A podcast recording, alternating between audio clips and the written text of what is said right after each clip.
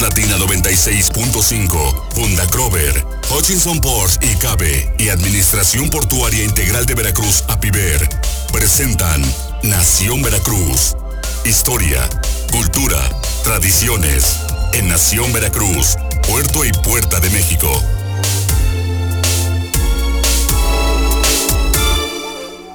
Muy buenos días, ya estamos en Nación Veracruz, Puerto y Puerta de México, este programa que lleva la cultura, la tradición, el arte, todo lo que tenga que ver con Veracruz, por supuesto, y que tenga que ver con la cultura en general. Hoy nos engalana, como siempre, Pilar Cos Malpica. Pilar, ¿cómo estás? Ay, me gustó mucho esa presentación. No, pues cómo no. ¿eh? Contenta, miércoles de libros otra vez. Y bueno, tenemos una entrevista hoy, una, invitada especial que nos va a contar vía telefónica algunas de sus eh, actividades. Fíjate que estuvimos entrevistando eh, en, la semana a Alfonso Villarreal que es el director de la Galería de Arte Veracruzana en la Ciudad de México, en el Centro Cultural Veracruzano. Y nos habló precisamente del personaje que ya tenemos en línea, que hacen una labor increíble y que, bueno, pues debería de replicarse a nivel nacional, que no dudo que en varios estados se haga, pero que es la maestra Luluz Sánchez Puig. Maestra, muy buenos días. Hola, buenos días. Muchísimas gracias por invitarme y escucharme. Sí, maestra. Oiga, pues, eh, pues usted es maestra de artes plásticas para empezar, ¿no? Sí, más que maestra de artes plásticas, soy artista plástica. Y en realidad lo que yo llegué a hacer al Reclusorio Norte es formar un colectivo de artistas. Y eh, maestra en el sentido de darles las clases, pero de expresión artística, de encontrar al artista que hay en cada uno, de buscar al autor, de, de, de hacerlos artistas de verdad para que sea una profesión a la que se dediquen también al salir. Sí, perfecto. Mire, muchas veces, digo, yo como abogado, dice la reinserción precisamente a la sociedad. Y en ocasiones decía yo, y en alguna tesis lo, lo explicaba, digo, bueno, pues es que si no, este, no, no hay rehabilitación porque para empezar hay personas que desde muy jóvenes entran a, prisión. Pero en este caso, maestra, usted ha, trabajado durante qué tiempo, va a haber una exposición de, todos estos, este, de estas personas. Eh, a ver, platíquenos un poquito más. Sí, yo ya tengo trabajando tres años en el reclusorio norte. Y la idea fue, se me ocurrió como eh, con un pequeño grupo de artistas pensamos en qué significaba la libertad y entonces se me ocurrió que me la respondieran pues, las personas que la habían perdido. Creo que la mejor, quien mejor me podía responder el significado de la libertad. Entonces por eso pedí permiso a la subsecretaria del sistema penitenciario que me apoyaron y entré a dar este taller de expresión artística adentro del reclusorio norte con una gran sorpresa porque dentro hay artistas de verdad son personas que se dedican de las 8 de la mañana que les abren el taller a las 5 de la tarde que les cierran el taller a pintar. Entonces pintan más de 40 horas a la semana de lunes a domingo. Pues Entonces, sí, es increíble. O sea, en realidad tienen una gran formación. Y yo llego, eh, en verdad, o sea, yo voy dos veces a la semana, cuatro horas eh, cada vez, y lo que les enseño es historia del arte, teoría del arte. Vemos toda eh, la historia del arte contemporáneo de la segunda mitad del siglo XX y todo el siglo XXI. Todos los artistas contemporáneos, ya sea que me vaya yo al museo, saque fotos y luego tomemos clase con eso, o preparo la foto de artistas contemporáneos, preparo clase de artistas contemporáneos y llevo fotografías para que se nos vaya educando el ojo a ver, a ver otro tipo de cosas, porque el problema en las cárceles muchas veces es que sí tienen muy buen oficio de pintores porque se dedican muchas horas, pero les hacen copiar. Les dan un paisajito, les dicen replícame este paisajito, o les dan una fotito dicen replícame esta fotito, o copian otra obra de arte, ¿no? Hazme la noche estrella de Van Gogh o cosas así y el gran problema de eso es que ahí no hay expresión. Eso no es un artista, ese es una, un copista. Y al salir, pues no pueden vender las obras en la cantidad que ellos quisieran para poder vivir de manera digna, ¿no? Entonces yo lo que llego en realidad es a darles este taller de expresión, a buscar el autor que hay en cada uno, hacer obra completamente original y muy expresiva y con una calidad totalmente diferente. Y entonces esta exposición, pues ya que ya ha dado un periplo en nueve recintos distintos, ahora la, nos la recibe maravillosamente Alfonso Villarreal en la Galería Veracruzana de Arte aquí en la Ciudad de México. Este, y va a estar expuesta ahí, expuesta ahí a la venta, porque de eso viven los artistas también. Sí, sí, definitivamente.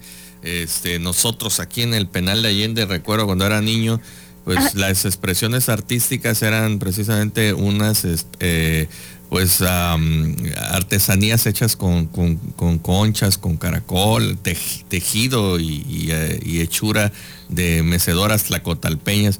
Ahorita que me dices todo eso, sí, sí, eh, me lleva a la reflexión, es una gran labor, de veras que te agradecemos infinitamente que hagan esto porque pues sí es muy difícil, eh, debe ser muy difícil estar allá adentro y sobre todo eh, hacer conciencia de esto, como bien dices también, eh, no nada más que, ay, bueno, pues ahí replícame esto, ¿no? Sino que vamos a, crear y e, estas personas pues se vuelven creadores y toman conciencia de, su situación y pues esperemos que cuando salgan pues ya no vuelvan a cometer ningún ilícito, ¿verdad? Sí, fíjate que tenemos ya cuatro artistas en libertad. Em, el que tiene más tiempo tiene ya cerca de un año, ocho meses, y dedicándose al arte y viviendo del arte. y los cuatro como muy cercanos, trabajando para Collective. De hecho, eh, Alejandro Sandria, que es el que, eh, bueno, el que es el más antiguo pues fuera, este regresa con nosotros a darles clases a sus compañeros. Y a partir de eso pues se forma también un propósito de vida diferente, porque a veces es lo único que hace falta, tener un propósito distinto de vivir, porque las personas que están ahí no es que tuvieron pasados como los nuestros, tienen pasados de, pues de, de, mucho abuso, de mucha violencia, o sea, al final fueron victimarios, pero porque primero fueron víctimas de niños. Y entonces la idea es como generar otro tipo de percepción a partir del estudio, que es lo que hacemos en realidad, porque estudian muchísimo y si te digo, leen mucho, ¿no? Y luego, pues a partir de otra toma de conciencia, a partir del arte y de un propósito de ayudar a la sociedad desde otra perspectiva.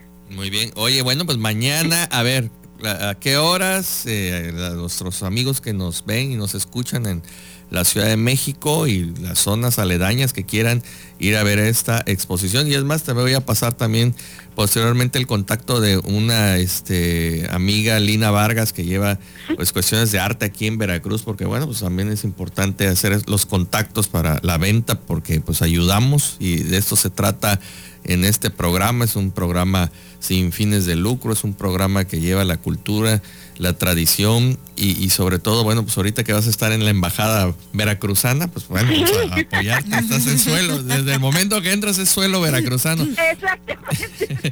Oye, a ver, entonces dinos, mañana haz la invitación general a todos nuestros amigos. Sí, mañana va, vamos a inaugurar a las ocho y media de la noche en el Centro Cultural y Social Veracruzano, que está en la calle de Miguel Ángel de Quevedo, eh, 686 a la altura de Coyoacán o más bien en Coyoacán, este, y ahí vamos a estar durante tres semanas, se va a quedar la exposición también. Y los invitamos para que conozcan, nosotros mañana estaremos por ahí, Collectifit, el equipo que da las clases, pues, los artistas de fuera, y estaremos, nos dará mucho gusto recibirlos. Y bueno, y después eh, la exposición también, para los que no puedan ir, estará ahí expuesta tres semanas más. Perfecto, muy bien, maestra Lourdes, nos da mucho gusto. ¿Alguna página donde te podamos localizar? Sí, mira, estamos en redes sociales, en Facebook, como Proyecto Libertad MX, MX de México, así junto. Proyecto Libertad MX en Facebook e Instagram. Ok, perfecto. Pues muchísimas gracias por, por esta entrevista, Lourdes. Y bueno, vamos a conocernos próximamente. Ya también estás invitada aquí a este rinconcito donde hacen su nido las olas del mar. Encantada de la vida, claro que sí. Un fuerte abrazo y estamos pendientes, Lourdes. Mucho éxito. Hasta luego, buenos días. Un abrazo.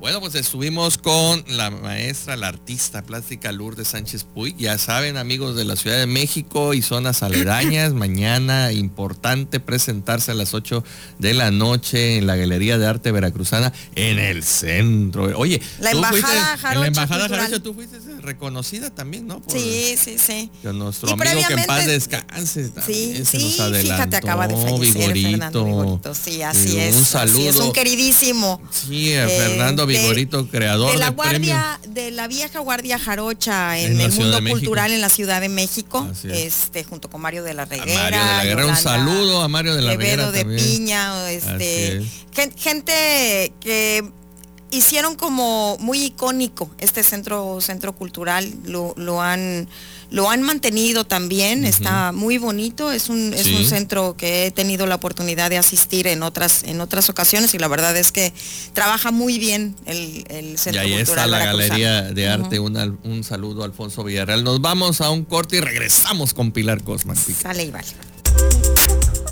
Este programa es presentado por Hutchison Ports y Cabe y Administración Portuaria Integral de Veracruz, APIVER.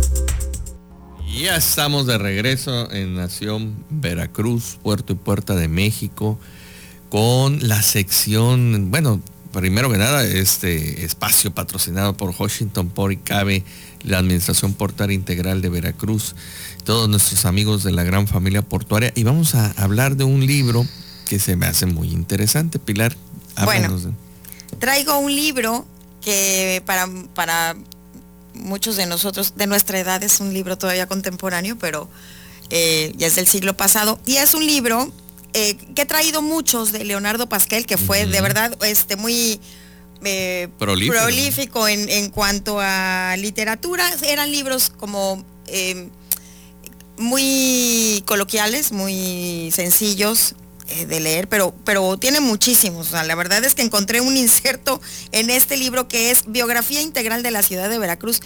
Eh, de 1519-1969. Este libro nace eh, como, como parte de las actividades de los festejos de los 450 años de la fundación del, Ayuntamiento de Veracruz. Y la verdad es que trae una, una lista, al rato se las vamos a mostrar, pero de verdad muy, o sea, muchísima. Eh, vas a ver. Tenemos hasta el número 54. De, son revistas, de, la revista Jarocha, luego colección Suma mm. Veracruzana. Está muy, está muy entretenido este, este inserto que está aquí. Y bueno, yo como siempre marco algunas de las, de las páginas o de los comentarios, pasajes que me parecen, eh, que me parecen dignos como de comentar. Vamos, vamos a empezar por ejemplo, con eh, lo primero que me llama la atención, dice, obra publicada con la cooperación económica del Honorable Ayuntamiento de la ciudad de Veracruz, presidido por el señor don Mario Vargas, Aldaña, en ocasión del 450 aniversario de su fundación. ¿Cuántos ejemplares se tiraron de eso? Em, ahora te digo. Lo tengo acá. Ajá, ah, mil ejemplares, mil, ejemplares, sí, sí, sí de la editorial Citlaltepec, eh, que ya hemos este, traído muchísimas, eh, muchísimos ejemplares de esta misma editorial. Em, y bueno, bueno, empieza con una descripción de lo que es la, pues en sí, la ciudad de Veracruz o el estado de Veracruz también, porque habla de las regiones, trae la descripción del escudo, trae una oda a Veracruz, así muy este muy, muy particular. Veracruz, radiante sol, difunde fuego y luz sobre ámbito tropical, ¿no? Todo así como muy, muy romántico. Trae, habla de la geografía, de los ríos, de las montañas, etcétera, etcétera. Pero bueno, yo aquí em, señalé, por ejemplo, primero la cronología que habla desde 1518, cuando el capitán Juan de Grijalva descubre las playas de Chalchihuecan e impuso una de las islas frente al litoral el nombre de San Juan de Ulúa, pero no hizo ahí ninguna fundación. Ya sabemos que regresó eh, a Cuba, que era donde estaba eh, el gobierno, digamos, de, en ese momento, lo que era parte de la conquista de la corona española. Y bueno, de ahí nace la noticia y Hernán Cortés empieza a fraguar todas estas cosas que, bueno, eh, terminan con su llegada precisamente a las tierras, a, San Juan de al islote San Juan de Ulúa, y cruza a las tierras de Chalchihuecan en 1519. Entonces, bueno, pues el año que eh, pasado que estuvimos celebrando nuestros 500 años de, la fundación del, del, primer cabildo. Y bueno, habla de los, de los sitios históricos, describe cada sitio histórico, entonces habla, empieza por la Plaza de Armas, eh, sigue de la, Constitución Plaza de Armas, Catedral, Castillo de San Juan de Ulúa. Y bueno, me voy a me, voy a, a, estacionar en esta en, en, esta del Teatro Carrillo Puerto. Ah, eso me gusta. Eh, me gusta porque el teatro que primero era el teatro principal. Después le ponen el nombre de Carrillo Puerto y es lo que hoy conocemos con nuestro precioso teatro Francisco, Javier, Clavijero. Entonces, el teatro Carrillo Puerto, eh, la, la, breve explicación dice, el 16 de noviembre de 1819 se incendió el entonces llamado Teatro Principal. Reedificado años después, un nuevo incendio lo convirtió en escombros hasta que en 1900 fueron terminadas las obras de reconstrucción que ascendieron a 200 mil pesos, mm. sufragados por don Antonio de Eh, perdón, don Teodoro de Esa, en su carácter de gobernador del estado y quien originario de Veracruz, mucho protegió las artes y la educación. Y se llamaba, eh, ajá, por eso se llamó Teatro de Esa. De Esa, en algún momento, pues nada más, pero hoy es el teatro eh, clavijero. Em, también viene, eh, nos habla de los personajes eh, como veracruzanos. libro es una joya. Es una joya, de verdad es, es muy bonito porque aparte es súper súper facilísimo de, leer. Habla de las asociaciones, habla por ejemplo el Ateneo Veracruzano, que en agosto de 1936 los jóvenes Francisco Broacén Abdalá, Félix Martínez, ingeniero Juan José González y Manuel de la Cera, tras un cambio de impresiones acordaron fundar esta institución. Entonces te habla de muchas exposiciones veracruzanista en la Ciudad de México, que tiene que ver mucho también que cómo, cómo empezó el Centro Cultural ah, pues veracruzano, ¿no? Em, también señale aquí cosas que me parecen un poco interesantes. Habla de los poetas, de los veracruzanos distinguidos. Habla también de tu querido Salvador Díaz Mirón, ¿no? Em, y algo que me, pareció muy peculiar es que en los veracruzanos distinguidos, dice, muy nutrida es la nómina de los veracruzanos porteños, que, que se han significado en el pasado y en el presente. La riqueza del panorama humano permitirá apreciar la relevancia nacional de esta ciudad sin paralelo. En dicha relación incluyo algunas personalidades no originarias de esta ciudad, pero con la que se mantuvieron estrecho contacto por muy diversos motivos. Así, amplió la información sobre la misma, contribuyendo a una comprensión más detallada y completa. ¿Y con quién crees que empieza esta lista de veracruzanos distinguidos? ¿Con quién, Pilar? Con Hernán Cortés. Ah, bueno, ok, ok. Entonces, aunque pues no era de aquí, pero no era de aquí, pero precisamente él, él lo está, él dice, bueno, a ver, no podemos, no podemos dejar de mencionar. Y ahí entra este sentido, digamos, muy peculiar o muy particular que nosotros los jarochos tenemos como para em, ver las cosas desde otro punto de vista, ¿no? Si no hubiera existido Hernán Cortés, nosotros hoy no estaríamos parados aquí, que es lo que hemos, eh, que hemos dicho. Entonces, bueno, Hernán Cortés, nacido en Medellín, España, en 1485, en 1519 fundó la Villarrica de la Veracruz, conquistador de México, primer marqués del Valle de Oaxaca. Y bueno, eh, viene una lista de, mm, de veracruzanos o no veracruzanos que tuvieron algún papel importante en el desarrollo, ya sea político, cultural, eh, social de, nuestro, de nuestra ciudad. Específicamente habla también de algunas partes del estado, pero muy, eh, se centra muchísimo en lo que es Veracruz. ¿no? habla, por ejemplo, em, Juan José de, Guido, que yo nunca lo había oído, dice periodista, político y poeta. Luego Francisco de Arrillaga, hay una calle, o sea, muchas veces pasamos, vivimos o, situamos calles que tienen nombre y no podemos como eh, decir, ¿y por qué? ¿Y quién fue? ¿No? sería una labor bastante interesante en difundir todas estas eh, razones por las cuales hay una calle llamada la de Ricos, Esteban Morales, ¿no? etcétera, etcétera. Lo, hicimos hace mucho tiempo y lo, nos lo vamos a seguir haciendo, por supuesto.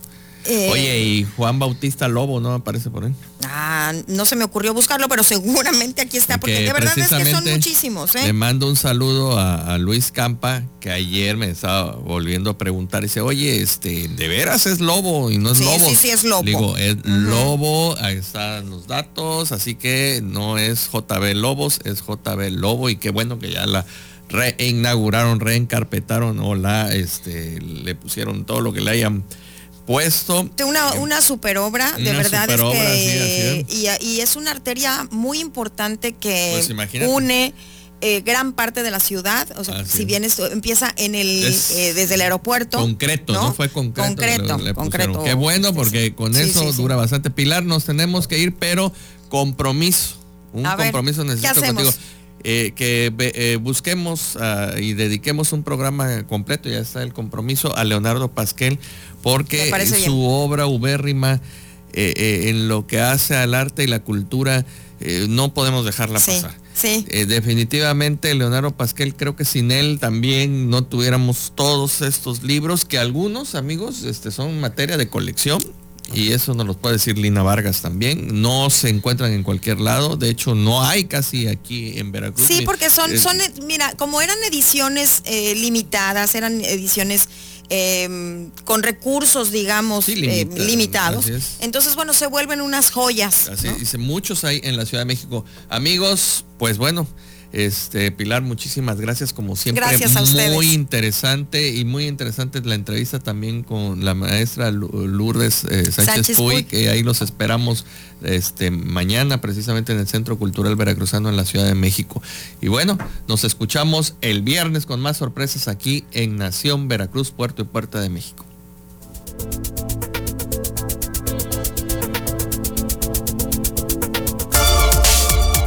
Más Latina 96.5, Punta Crover, Hutchinson Ports y Cabe y Administración Portuaria Integral de Veracruz, APIVER, presentaron Nación Veracruz, Puerto y Puerta de México. Hasta la próxima.